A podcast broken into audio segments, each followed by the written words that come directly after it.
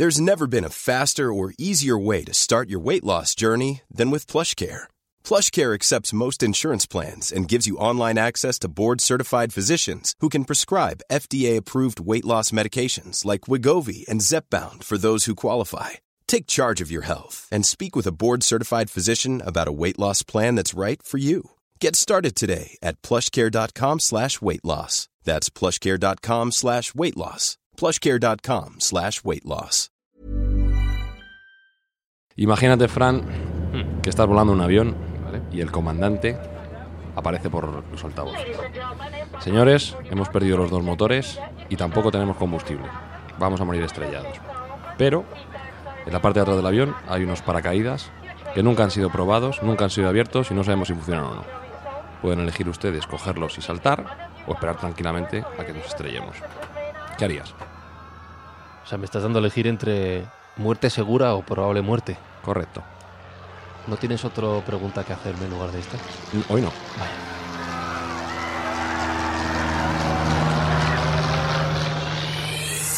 Buscamos los límites de la ciencia, el futuro de la tecnología, el alcance de la mente humana. Esto es MindFacts.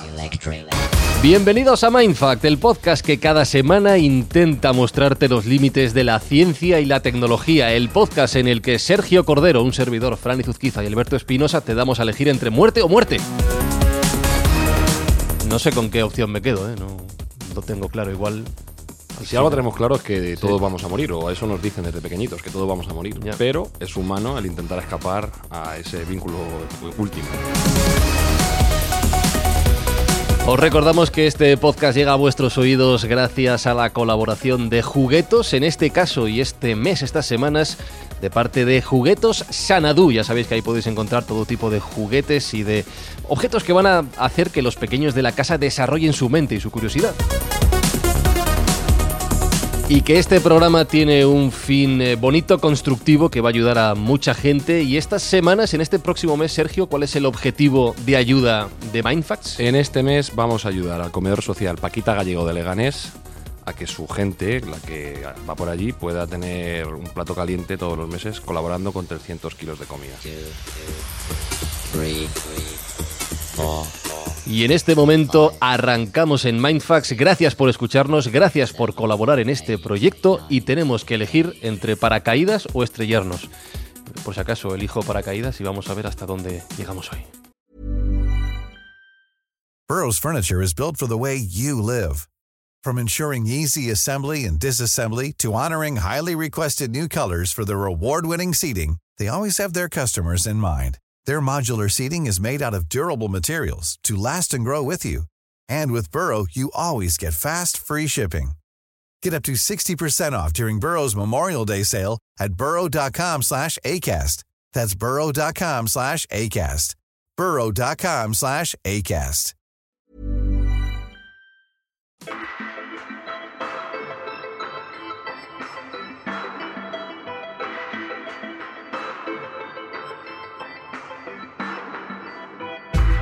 Bueno, vamos a ver si hoy fallecemos de alguna manera o no fallecemos porque tú lo has dicho, el ser humano eh, de toda su vida, y nunca mejor dicho, desde toda su historia, ha intentado burlar la muerte, que es un concepto en principio imposible, o no, que también lo has apuntado, pero que desde luego ha sido una de las grandes obsesiones de la humanidad desde que ha sido consciente de su propia existencia.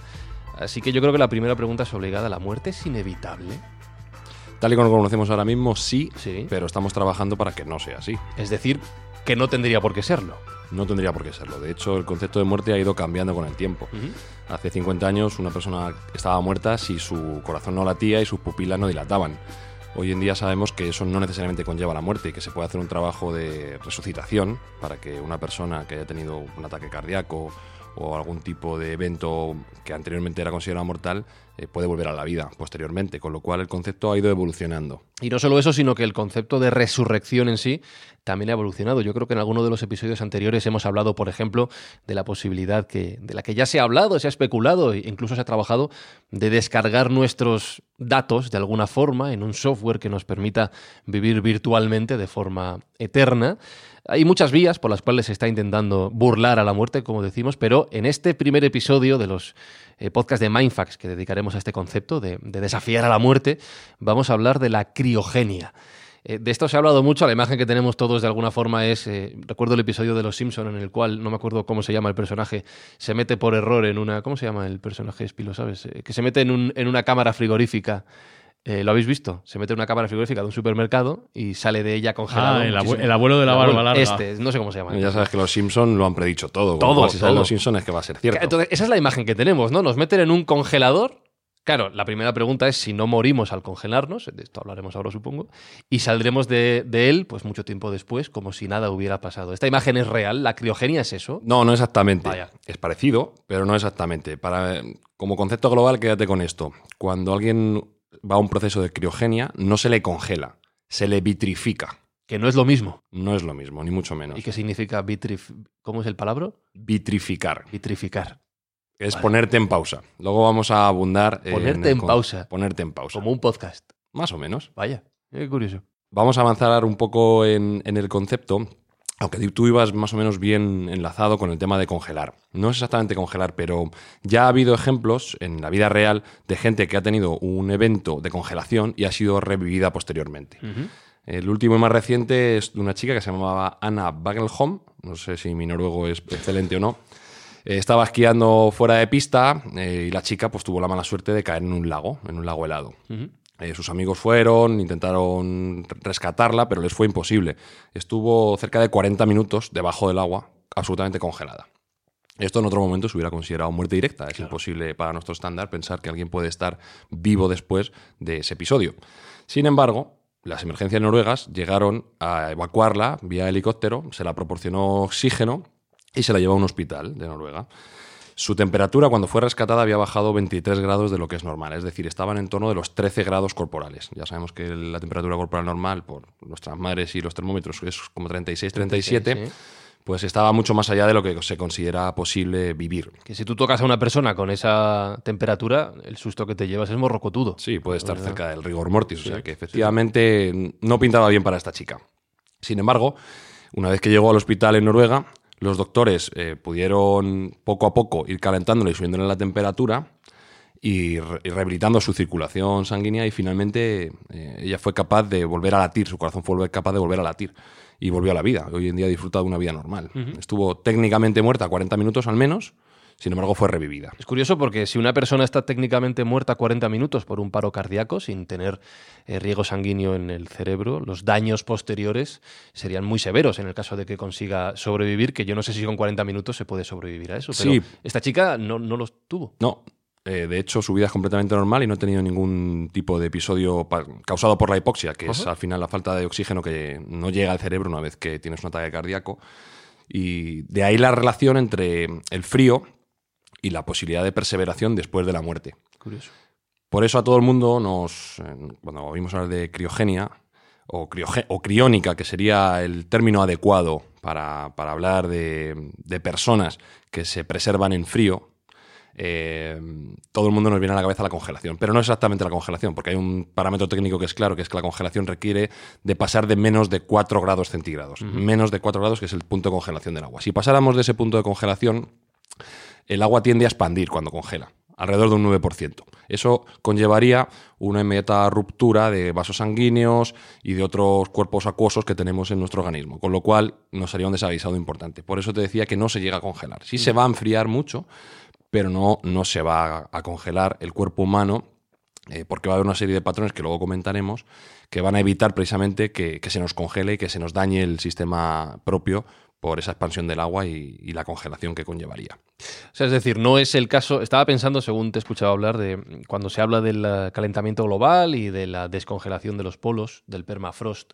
de estos elementos vivos que quedan eh, dentro como virus, no sé si bacterias también, no sé cuál es el- eh, exactamente el, el tipo de organismo, que pueden ser liberados y poder recuperar enfermedades que ya se consideraban desconocidas. No es el mismo caso exacto entonces, porque ellos sí que esta- estarían criogenizados de alguna forma. Es un símil compatible. Yo creo que se puede llevar a, a una compatibilidad. Me parece que, que puede ser así. Pero vamos, tampoco soy biólogo, no soy experto, pero sí que considero que, que puede ser algo similar. Eh, esto, como dices, ya se ha probado. Bueno, se ha probado, se ha, se ha visto, en este caso accidental, con, la, con la esquiadora, pero se ha probado intencionalmente. Se ha probado y hay bueno, muchos, muchas posibilidades para criogenizarte o, hoy en día.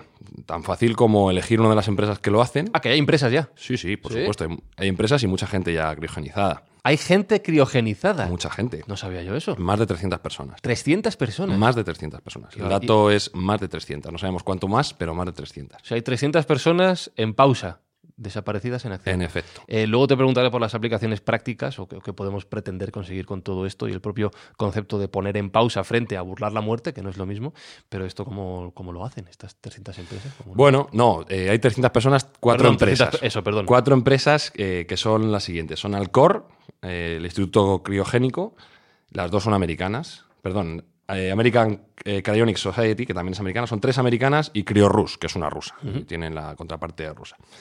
Estas cuatro empresas dan más o menos el mismo servicio, que es la posibilidad de quedarte en pausa, a la espera de que el día de mañana, si tienes una enfermedad incurable, pueda ser curable, o si eres una persona mayor, puedas recuperar tu juventud, es decir, que no tengas que enfrentar una muerte cercana, ¿vale?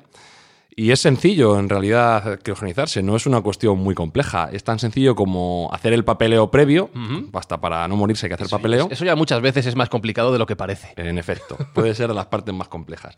Tienes que rellenar tus cuestionarios, tienes que darles una serie de permisos y, bueno, pues como, como todo, tiene todo el sentido, pagar la cuota. Hay que pagar. Esto no es una cuestión gratuita ni lo cubre la seguridad social de momento. Para que te hagas una idea más o menos de lo que puede costar, no es carísimo organizarse tampoco, es una cosa que puede estar al alcance casi de todo el mundo.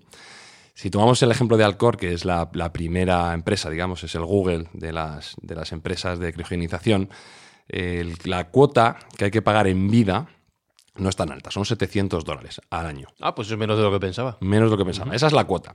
Luego hay que pagar una tasa, por así decirlo, que es la que cubre todo el proceso para el momento en que te mueras. Y esa ya es un poco más elevada. Y estamos hablando de 200 mil dólares. Mm, Ya es un poquito se más. nos va del bolsillo. Pero bueno, si ya estás mayor, has pagado tu hipoteca y tal, pues igual, oye, eh, vendiendo la casa o a unos ahorrillos, pues igual te puede llegar. Y si no tienes otra opción siempre, que es un poco como Futurama, solo congelar tu cerebro. Arra con la cabeza. Y eso ya baja a 80 mil dólares. ¿Me estás diciendo en serio que tienes la opción de congelar solo el cerebro, la cabeza si quieres, pero bueno, supongo que es lo mismo, y dejar el resto del cuerpo en el pasado ya? Claro, claro. El- el- lo importante es el cerebro, el Pero me- resto es desecho. Pero entonces me has matado. Todavía no, pero eh, hay- eh, verás cosas todavía Vale, vale, más, uy, más uy, sorprendentes. Uy, uy, uy, vale, vale. Pero vamos, lo que te digo, al final no es algo económicamente in- inabarcable. 80 mil dólares, que vienen a ser 74 mil euros, por conservar la cabeza y por ver la posibilidad del día de mañana ser revivido, no es una barbaridad. Es económicamente más asequible de lo que podríamos pensar de una tecnología de este estilo. Y por último, lo que hay que hacer es eh, sacar una póliza, un seguro de vida, donde sea beneficiario la empresa que te va a, criogenizar. De tal modo que eso también colabora con los gastos para el día que, para el día que te vayas a morir, o teóricamente morir. Y a partir de ahí te dan un collar donde ponen número de emergencia y a quién llamar cuando te dé un problema mortal y un brazalete con la misma información, como aquellos que daban con el grupo sanguíneo, pues eh, para que estés marcado y que sepan lo que tienen que hacer cuando te dé el último achuchón. Por lo tanto, ya aquí vemos una de las aplicaciones prácticas de este concepto de criogenización en el siglo XXI, en 2019, cuando estamos grabando este episodio del podcast. Ya no es el hecho de, has puesto el ejemplo de Futurama, ¿no? En ese caso, Fry por accidente, pero podría ser por accidente por curiosidad. Queda encerrado en una cápsula de criogenización, de alguna forma, y despierta en el futuro, que seguramente alguien esté pensando, oye, pues a mí me gustaría hacer esto para ver qué hay más allá del tiempo, ¿no? Eh, despertar dentro de 200 años a ver cómo es el mundo sino que en este caso lo que estamos haciendo es burlar a la muerte, no tanto por eh, quedar conservados eternamente, sino porque en el momento en el que, por ejemplo, me detecten una enfermedad que hoy por hoy es incurable, yo pueda pausar y despertar, pues como has dicho tú, en el momento en el que exista una cura. Es decir, ya tenemos una aplicación práctica, no solo teórica, de este experimento, entre comillas, ¿no? Correcto. Eh, al final, cuando uno tiene claro que va a morir, y todos parece que lo tenemos bastante claro, puede negarse a esa evidencia. y si, por ejemplo, te han detectado una enfermedad incurable o que a día de hoy es incurable, como puede ser un cáncer o algún otro tipo de dolencia que tenga difícil cura o una mala solución, pues ¿por qué no tomar tus opciones y decir, bueno, probablemente hoy no pueda, yo no pueda curarme, pero el día de mañana seguramente sí, porque volvemos a lo de siempre. Si la humanidad avanza lo suficiente, la- todas las enfermedades van a ser curables en algún momento determinado. En algún punto del tiempo lineal va a ser curable todas las enfermedades que nosotros hoy conocemos. Si no es así, es que la, humanidad está en un problema. Quiere decir que o bien se ha extinguido o bien eh, no somos capaces de tener cura para esas enfermedades, con lo cual será un retroceso claro a la, evolución que estamos teniendo ahora. Lo que invita a pensar que al inicio sí vamos a ser capaces de curar todas las enfermedades que hoy son incurables, incluso rejuvenecer nuestro propio cuerpo. Imagínate que una persona de 80 años decide, aunque esté perfectamente sana, entre comillas, eh, decide criogenizar su cerebro o su cabeza porque el día de mañana quiere revivir en un cuerpo de 20 años. La tecnología futura aparente lo va a permitir.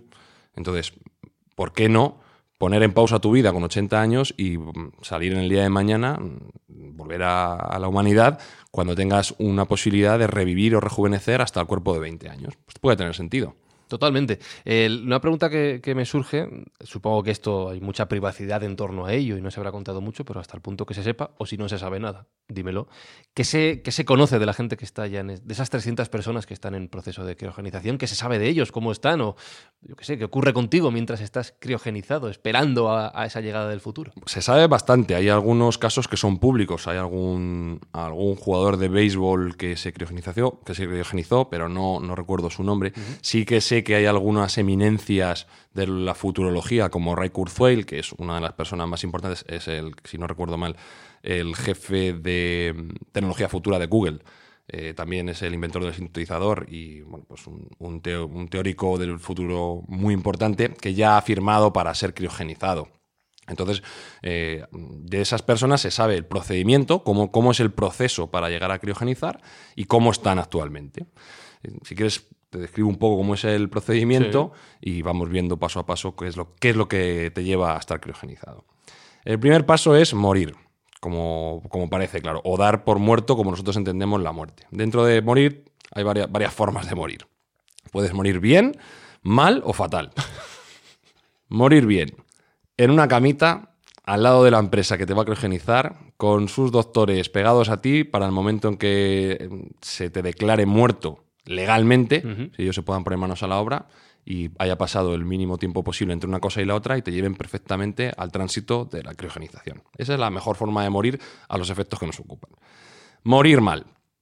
Morir en una situación lejana donde estos médicos que te van a tratar y que te van a hacer el procedimiento que luego vamos a enumerar, pues no tienen el tiempo que, que- que sería deseable. Por ejemplo, estás en un safari y te da un ataque al corazón y te pilla a 300 kilómetros de la ubicación médica más cercana para que puedan trabajar estos médicos. Bueno, pues eso es morir mal o regular, porque ya va a pasar un tiempo ahí que no va a ayudar a que tu, tu entereza física sea la óptima.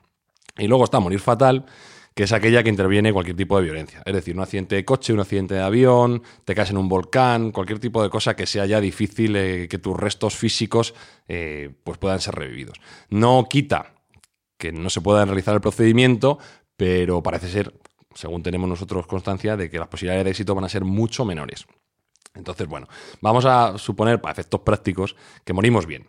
Con esto tengo que decir que ya me has roto una de las ideas que yo tenía sobre la criogenización, que era que se hacía de alguna forma en vida.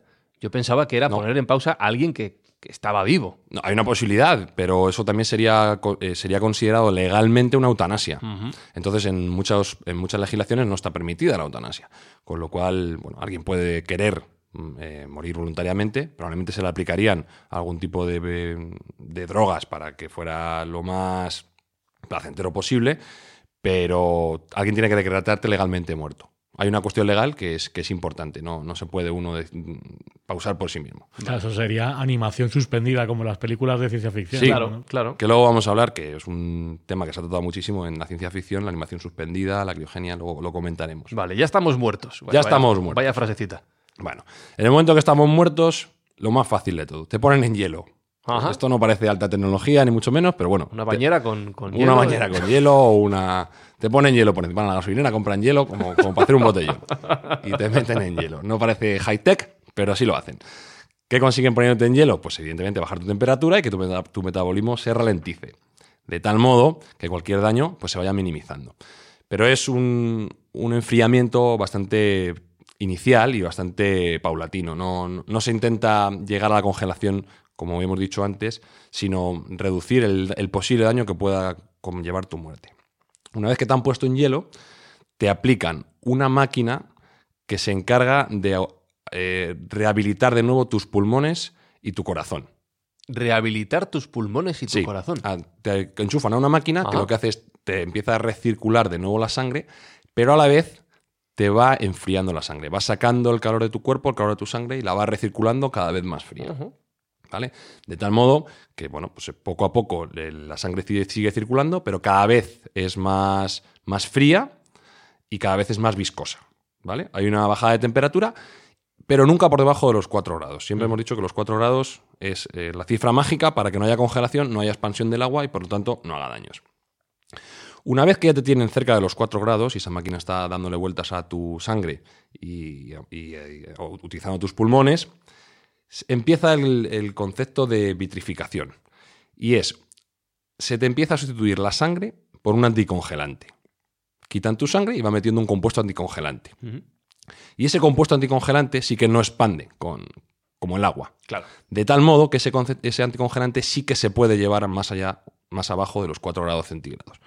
Y esa, esa mm, suspensión de la- lo diré, las vitales, las constantes vitales, mm, van conllevando por esa bajada de temperatura que se va realizando eh, y que se realiza paulatinamente hasta, un, hasta una temperatura bastante, bastante fría que luego, que luego comentaremos.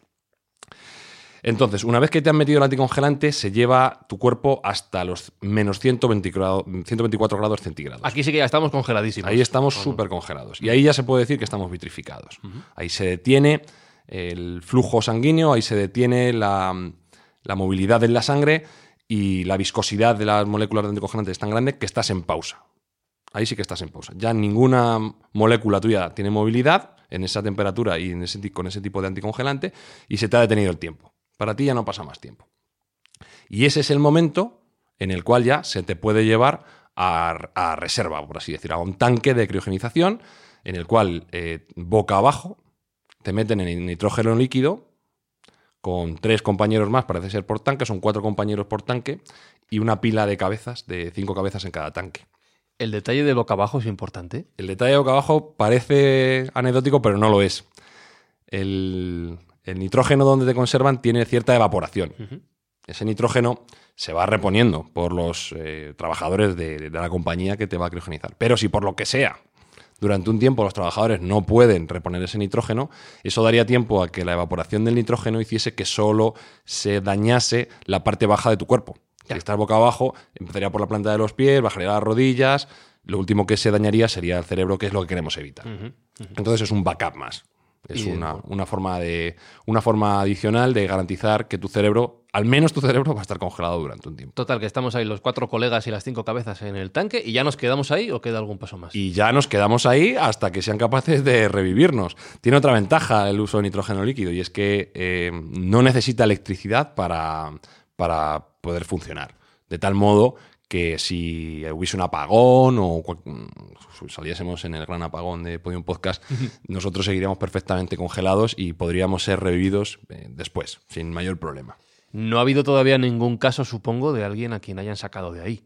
¿O sí? No, no todavía. vale. Si quitamos estos casos que hemos comentado anteriormente, no, no existe ningún caso todavía, puesto que no se han dado los requisitos oportunos, y es que aquellas personas que estén eh, vitrificadas eh, tengan una capacidad de regeneración y todavía quedará un tiempo, imagino, hasta que esas enfermedades se puedan, se puedan curar. Pues a los oyentes de Mindfax les animo a que se lo imaginen. Con esta música estamos metidos en el tanque de hidrógeno líquido esperando a volvernos a poner en marcha.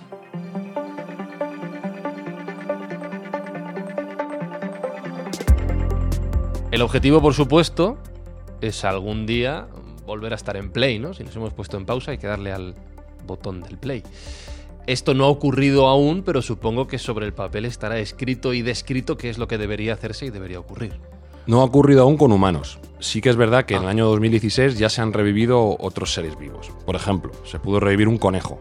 ¿Así? Está un poco lejos de un humano. Bueno, pero es un bicho ya. pero es un mamífero. considerable, sí, sí. Entonces, bueno, es- ya estamos bastante cerca de lo que podría ser una aplicación práctica a un humano. Se le vitrificó y se le revivió y todas sus funciones cognitivas estaban perfectas.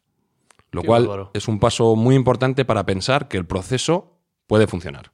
Todavía no lo sabemos definitivamente en humanos, pero hay expectativas y hay expectativas altas en que esto pueda funcionar. ¿Pero vivió tiempo o, o Sí, sí, luego tuvo su vida normal el conejo, parece ser que no, no sé cuál será la vida del conejo, pero me imagino que lo que tarda en llegar a la paella, pero, Pero fue un conejo feliz. pero fue un conejo que entendemos que fue feliz y, y que sería un rockstar entre su gente porque fue el, que, el hombre que vino y volvió de la, de la muerte del conejo que vino y volvió. y, y con humanos como debería ser, todo igual entonces.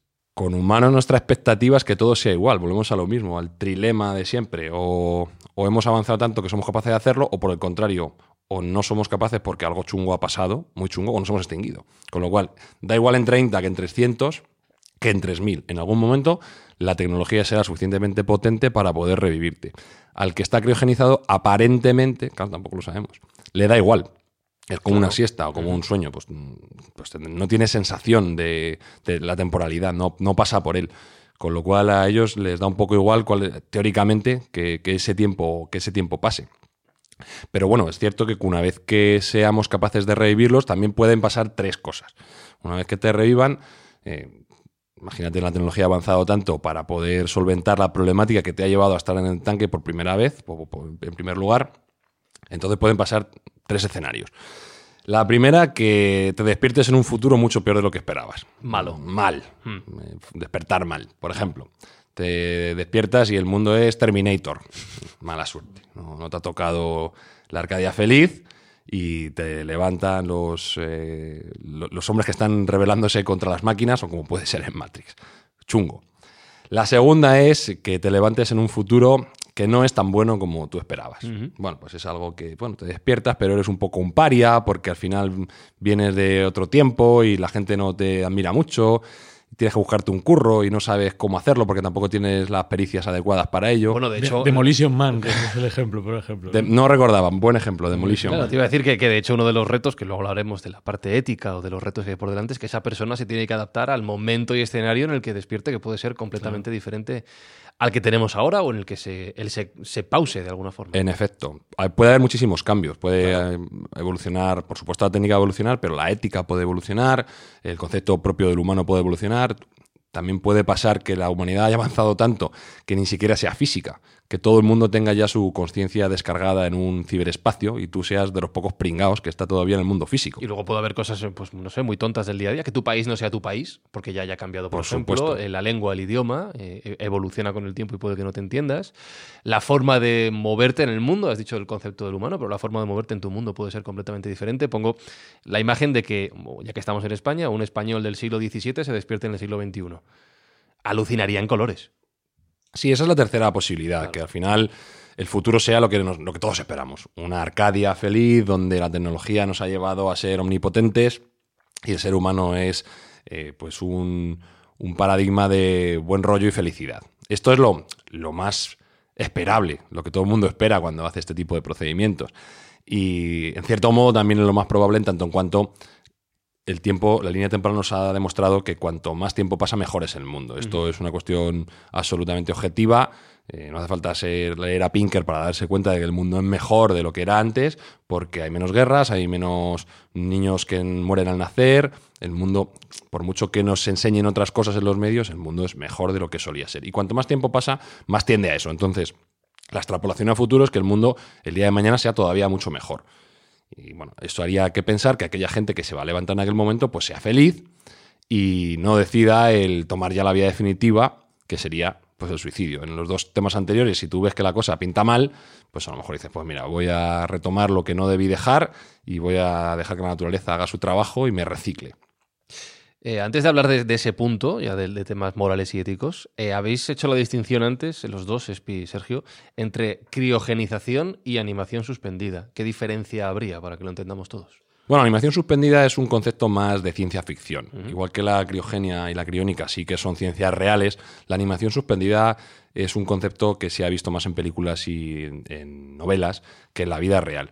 Eh, a mi entender, la animación suspendida conllevaría un, un proceso parecido, pero no requeriría de, la, de todo este procedimiento intermedio que hay de estirparte la sangre, eh, meterte anticongelante, etcétera, cosa que, que, bueno, pues haría que todo fuera mucho más sencillo. Digamos que la animación suspendida podría ser una evolución de la criogenización el día de mañana, que probablemente ni siquiera necesitase ni siquiera ese frío. Bueno, como decíamos, hay un montón de debates en torno a, a esta idea, ¿no? Desde debates eh, personales, porque una persona tiene que. Alguien que está en esta situación tiene que llegar a la conclusión de que la criogenización es la mejor opción para él, y yo entiendo que eso es un debate personal muy, muy intenso. Eh, de alguna forma es. eh, bueno, de alguna forma no, es morir para no morir también. Es En efecto. es tu primera muerte, vamos Sí. a llamarlo así, buscando luego una segunda vida, ¿no? Pero a nivel social, a nivel científico, hay un montón, a nivel legal, hay un montón de cuestiones que entiendo que habrán tenido que ir superando para poder tener ya esas cuatro empresas funcionando. Claro, como cualquier energía, perdón, cualquier tecnología rupturista y que, que cambia paradigmas, pues obviamente ha habido que evolucionar mucho en todos esos ámbitos, como tú estabas diciendo. Para empezar, en la parte legal. Como antes hemos comentado, uno no puede, a priori, en según qué estados, congelarse en vida. Tiene que hacerlo una vez que estés muerto. Entonces te tiene que, un doctor que no es un, criogénico, te tiene que eh, notificar como muerto, tiene que verificar que efectivamente estás muerto para que te puedan empezar el procedimiento. Y luego hay componentes éticos y, y también familiares. ¿Qué tipo de persona sería capaz de dejar atrás a toda su familia escapándole de la muerte sabiendo que el resto se va a morir? Pero también es una cuestión muy personal. Tendrías que llevarte a toda tu familia, a tus seres queridos contigo, o meterles a todos en un procedimiento parecido, pero quizá estés metiendo la pata y la criogenización no sea la puerta al paraíso eh, o a la muerte católica o cristiana, como nosotros entendemos, y estés eh, abriendo la puerta del infierno. Hay muchas componentes y muchas derivadas que son de índole personal, ético y filosófico, que por supuesto hay que responder y hay que ser muy maduro para tomar la decisión. Yo creo que hay que darle muchas vueltas. Yo entiendo que los propios profesionales de la criogenización también tendrán que enfrentarse a, a ese debate porque si todo va según lo previsto, los propios profesionales fallecerán, desaparecerán del camino, el paciente quedará y tú no sabes a qué mundo estás enviando a esa persona si todo va bien. Tú no sabes lo que le va a esperar y no vas a estar allí ni para verlo, ni para comprobarlo, ni para evitarlo si va mal. No, no- no puedes asumir esa responsabilidad. No, no, por supuesto. Aquí hay una descarga de responsabilidad absoluta y la persona que quiera hacer este procedimiento, imagino que tendrá que ser sometida a un papeleo intermina- interminable donde exonere de responsabilidad a cualquier operador. Eh, porque efectivamente hay tanta, tanta incerteza y hay unas posibilidades tan amplias en el futuro que no puede descansar esa responsabilidad en nadie que no sea en ti mismo. Cuando tomas una decisión de este estilo, entiendo que lo has pensado muy bien y que tienes todo muy atado para, para no poder culpar a nadie. Incluso entiendo que aceptas el, aceptas el riesgo de que salga mal y de que puedas no revivir nunca más y, y que no sea lo que tú estás esperando. Entonces, son todos unos riesgos que, bueno, pues que hay que asumir y hay que entender.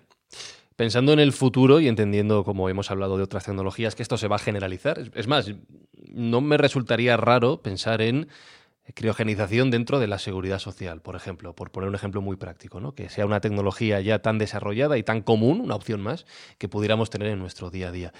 ¿Cuánto tiempo hará falta para que esto sea algo común en nuestra sociedad? La línea temporal de esta tecnología es distinta a la de otras, porque no sigue el principio de la ley de Moore, no se duplica, como puede ser pues, eh, los chips, el ancho de banda, etcétera. No, no sigue la ley de Moore. Es una tecnología que yo considero que va a tardar mucho más en arrancar, precisamente por los componentes éticos, filosóficos y económicos. También es una tecnología cara, donde no todo el mundo se la puede permitir. Pero bueno, como todas las tecnologías, a medida que avancen, se irán haciendo más asequibles y más, y más sencillas de utilizar para, para todos los individuos. Te diré que es cara, es cierto que es cara para un bolsillo común, pero las cifras que has dado no distan mucho de lo que te podría costar una operación complicada, por ejemplo, en Sí. un hospital de Estados Unidos. Definitivamente, sí. No es, no- no es tan, tan, tan inasumible a largo plazo, yo creo, ¿no? Lo que no sabemos tampoco es si la tecnología de revivir Claro. al paciente será carísima o no lo será. Ah, porque eso no lo tenemos todavía. Eso no está contemplado Vale, en, la, pequeño fallo. en la factura. Sí. Eh, teóricamente, Eso me lo cobran cuando renazca. Teóricamente. Pero también puede ser eh, una posibilidad adicional y es que la gente esté expectante de que tú renazcas. Porque para ellos tener un notario de la realidad anterior vivo serías el historiador perfecto. Podrías explicar cómo fue la generación millennial española al dedillo. Entonces podrías despertar como, como te digo, como un historiador estrella que la gente tuviese muchísimo interés en escuchar, con lo cual el coste económico estaría cubierto por esa demanda de tus experiencias y de cómo viviste este, este momento y este procedimiento. O por el contrario, podría ser un pringao que tuviera que currar todo lo que te queda de vida extendida para poder pagar ese proceso de revivificación. No lo sabemos. Esto me despierta muchas preguntas sobre el uso fraudulento de esta técnica, ¿no? de esta tecnología. O, fraudulento o con otros fines que no sea el de, tratar de burlar a la muerte, como hemos dicho antes. No sé, aplicaciones militares, precisamente por lo que acabas de contar. eh, aplicaciones estatales de todo tipo. No sé, supongo que también en ámbitos que no son puramente la- el de la medicina se estará pensando en esta, en esta técnica, voy a llamarlo técnica, para conseguir otros propósitos. ¿no? Sí, por supuesto. Tú ten en cuenta que todas las tecnologías, o casi todas, tienen siempre una vertiente, como bien has dicho, militar o de Claro. control, de dominio inicialmente. Lo que pasa es que esas no son tan públicas, no las conocemos, no conocemos cuáles pueden ser las aplicaciones que se estén derivando de esta original. Pero que existen, yo lo doy por sentado y que evidentemente se ha debido plantear este tipo de técnicas para, para objetivos que no son los originales, estoy completamente seguro. Pero eso hay una, una opacidad importante eh, que nos impide vislumbrar qué es lo que se está planteando y seguramente esté más avanzado de lo que nosotros pensamos. ¿Hay algún punto que nos hayamos dejado en el tintero antes de hacerte la pregunta del millón? Bueno, no lo sé si hay algún punto. Eh, Pues la pregunta del millón es si tú has pensado en someterte a criogenización si en algún momento lo crees necesario. ¿Tú lo harías? yo lo tengo claro. ¿Sí? Sí, sí. Ya además se lo he comunicado a mi familia y amigos allegados. que- Esto también es, es parte del, del testamento vital, por tanto. Claro, claro, sí, sí. Yo no quiero ni que me entierren ni que me cremen. Yo quiero que me criogenicen. Sí, sí. Porque yo soy una persona que, que cree en el ser humano, que cree en la tecnología y en la ciencia y estoy seguro de que en algún momento se podrá llegar al objetivo de la tecnología que estamos hablando y em, borrar la muerte. Ese testamento vital que tiene que ir acompañado, por cierto, perdona, Espi, de una buena factura pagada ya de antemano, claro, como hemos dicho. Iba a preguntar cómo es la legislación española en este sentido. O sea, ¿esto es legal? ¿Esto se puede hacer? Eh, No existe compañía que lo haga en España. Y eso te hace que te da que pensar. Primero, probablemente porque no haya una demanda fuerte. Aquí, por desgracia, pues estamos a la cola muchas veces la tecnología. No, no siempre, pero en este ámbito sí. Y ya has visto dónde están radicadas las compañías. ¿Eh? Alcor en Estados Unidos, Criorus en Rusia. Creo que Alcor tiene también una delegación en Reino Unido. O sea, lo más cercano sería irse a Reino Unido a que te criogenicen. También es cierto que bueno, estamos en, en los orígenes de la tecnología, con lo cual se irá implementando poco a poco y, y, bueno, sí que existen compañías que criogenizan cordones umbilicales con el fin de obtener células madres de ellos, que la, digamos la técnica sería parecida mm, en un estado más embrionario, pero, pero bueno, sería parecido. No descartaría que en España el día de mañana aparezcan este tipo de, este tipo de empresas. La, la parte legal yo creo que no está desarrollada en casi ningún sitio. Eh, aquí desde luego no, no está desarrollada. De hecho, bueno, pues ni siquiera la eutanasia es legal, con lo cual pues, es que no, no, no veo que la parte legal esté desarrollada. Pero vamos, al final la tecnología y el ingenio siempre van por delante de la legalidad, de la legalidad y la legislación, con lo cual en algún momento determinado sucederá. No sería una locura pensar, por tanto, al igual que ocurre con la eutanasia, que el propio debate ético y legal esté presente en nuestra sociedad, en nuestros medios de comunicación, en, no demasiado tiempo. que va a llegar es segurísimo. En el momento que la gente empiece a ver que hay una posibilidad de persistir y de no morirse, o, de una posibilidad real de no morirse, va a ser un debate que va a existir, eso es evidente. Y va a tener unas componentes éticas y filosóficas eh, profundas, y más en un país con un apego religioso como el que existe en España, que no es de los más religiosos, pero sí que tiene, bueno, pues un- unas raíces cristianas que son innegables. ¿Tú te criogenizarías, Espi? no. Yo no lo tengo nada claro, ¿eh? Mm, me- supongo que a los oyentes de este podcast les, a muchos les pasará igual y, y, oye, mira, es una buen ejercicio, un buen ejercicio que nos podéis hacer llegar a través de redes sociales. ¿Vosotros os criogenizaríais llegado el momento? A la gente a la que tú se lo preguntas, tú lo tienes muy claro, Sergio, pero la gente lo tiene tan claro como tú. No, no, no, hay mucha controversia y hay, gente que, que sí que les parece una idea excelente y otros que consideran que la muerte es algo totalmente natural y que en algún momento hay que abrazarla. Entonces, bueno, pues eh, es lo bonito también de la libertad de, opinión y de, y de pensamiento, que cada uno pues tiene consideraciones. Lo que yo os invito es, como tú bien dices, es a planteárselo al menos, a valorarlo y mm, visualizar qué pros y qué, pro- y qué contras puede tener el día de mañana. Porque al final es un ejercicio de introspección personal que, que puede ser interesante. Pues si queréis enviarnos vuestras opiniones, vuestras respuestas, ya sabéis que solo tenéis que buscar Mindfacts en redes sociales, Facebook, en Twitter, en Instagram, en TikTok, en las redes sociales que surjan cuando escuchéis este podcast, que puede ser en 2019 cuando lo grabamos, o vete tú a saber cuándo, allí estaremos y nos contestas a esta cuestión. ¿Tú te criogenizarías llegado el momento o no? Tenemos mucha tela que cortar.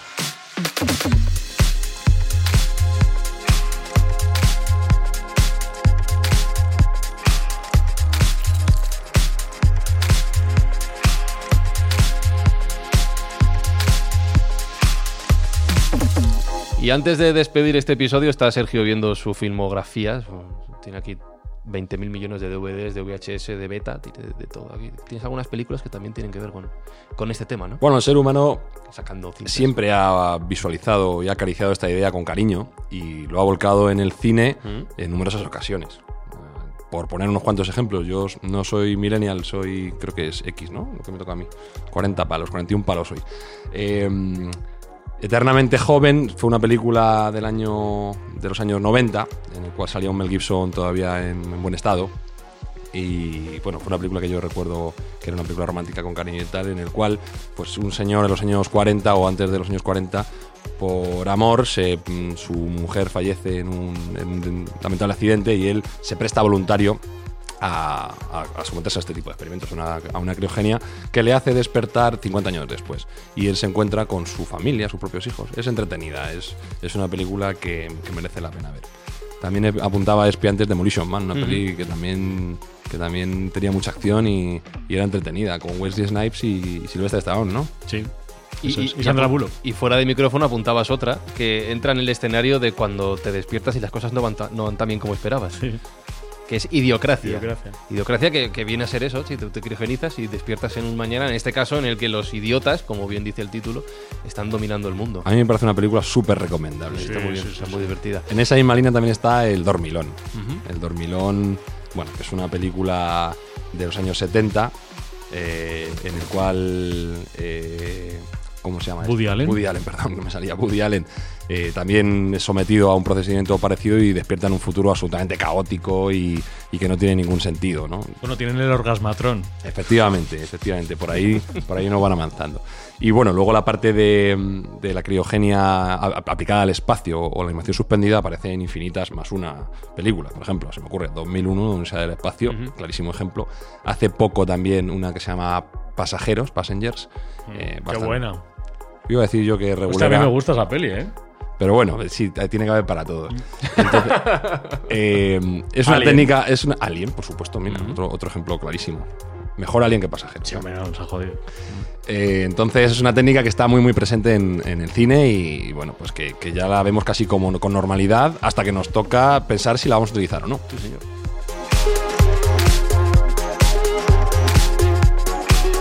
Porque muchas veces el cine, en este caso la ciencia ficción, es eh, la plasmación artística de los debates que tenemos en el futuro de la humanidad, imaginados por, por estos cineastas, en este caso, por escritores, por quien sea, y que no tardaremos, no sé si mucho o poco, pero no tardaremos en ver en nuestras, en nuestras vidas reales. Entre ellas, la criogenización. Y de estos temas hablamos aquí en Mindfacts, buscamos los límites de la ciencia, de la tecnología, del conocimiento y el desarrollo humano para ir planteándonos las preguntas que no dentro de mucho estarán en nuestra sociedad. Os recuerdo, como antes, podéis buscarnos en redes sociales, buscáis Mindfacts y allí nos tenéis. Que este podcast llega a vosotros gracias a Juguetos, en este caso a Juguetos Sanadú, en este centro comercial en Madrid les podéis encontrar, y que el objetivo del podcast es ayudar a gente, y que este mes nos marchamos a Al comedor social Paquita Gallego va a donar 300 kilos de comida. Así que gracias por escucharnos, gracias por estar ahí todas las semanas y gracias por ayudarnos a ayudar. Mindfacts llega cada semana a tus oídos a través de Spotify, Apple Podcast, Evox, Google Podcast o tu aplicación favorita. Búscanos en redes sociales. Somos Mindfacts. La compañía te ofrece otra posibilidad. En 1997 era imposible reconstruir tu cara, pero ahí fuera están en el año 2145. No te creerías la de cosas que puede hacer la cirugía. Si quieres, puedes despertar y vivir en el futuro como una persona normal. En el futuro. Tienes que elegir. ¿Cómo podría despertar? ¿Cómo despertarías de la peor de tus pesadillas? Tranquilo. Tranquilo. Abre los ojos. When you make decisions for your company, you look for the no-brainers. And if you have a lot of mailing to do, stamps.com is the ultimate no-brainer. It streamlines your processes to make your business more efficient, which makes you less busy. Mail checks, invoices, legal documents, and everything you need to keep your business running with stamps.com. Seamlessly connect with every major marketplace and shopping cart. Schedule package pickups and see your cheapest and fastest shipping options from different carriers with rates up to 89% off USPS and UPS rates. And with the stamps.com mobile app, you can take care of mailing and shipping wherever you are. Make the same no-brainer decision as over 1 million other businesses with stamps.com. Sign up with code program for a 4-week trial plus free postage and a free digital scale. No long-term commitments or contracts. That's stamps.com. Code program.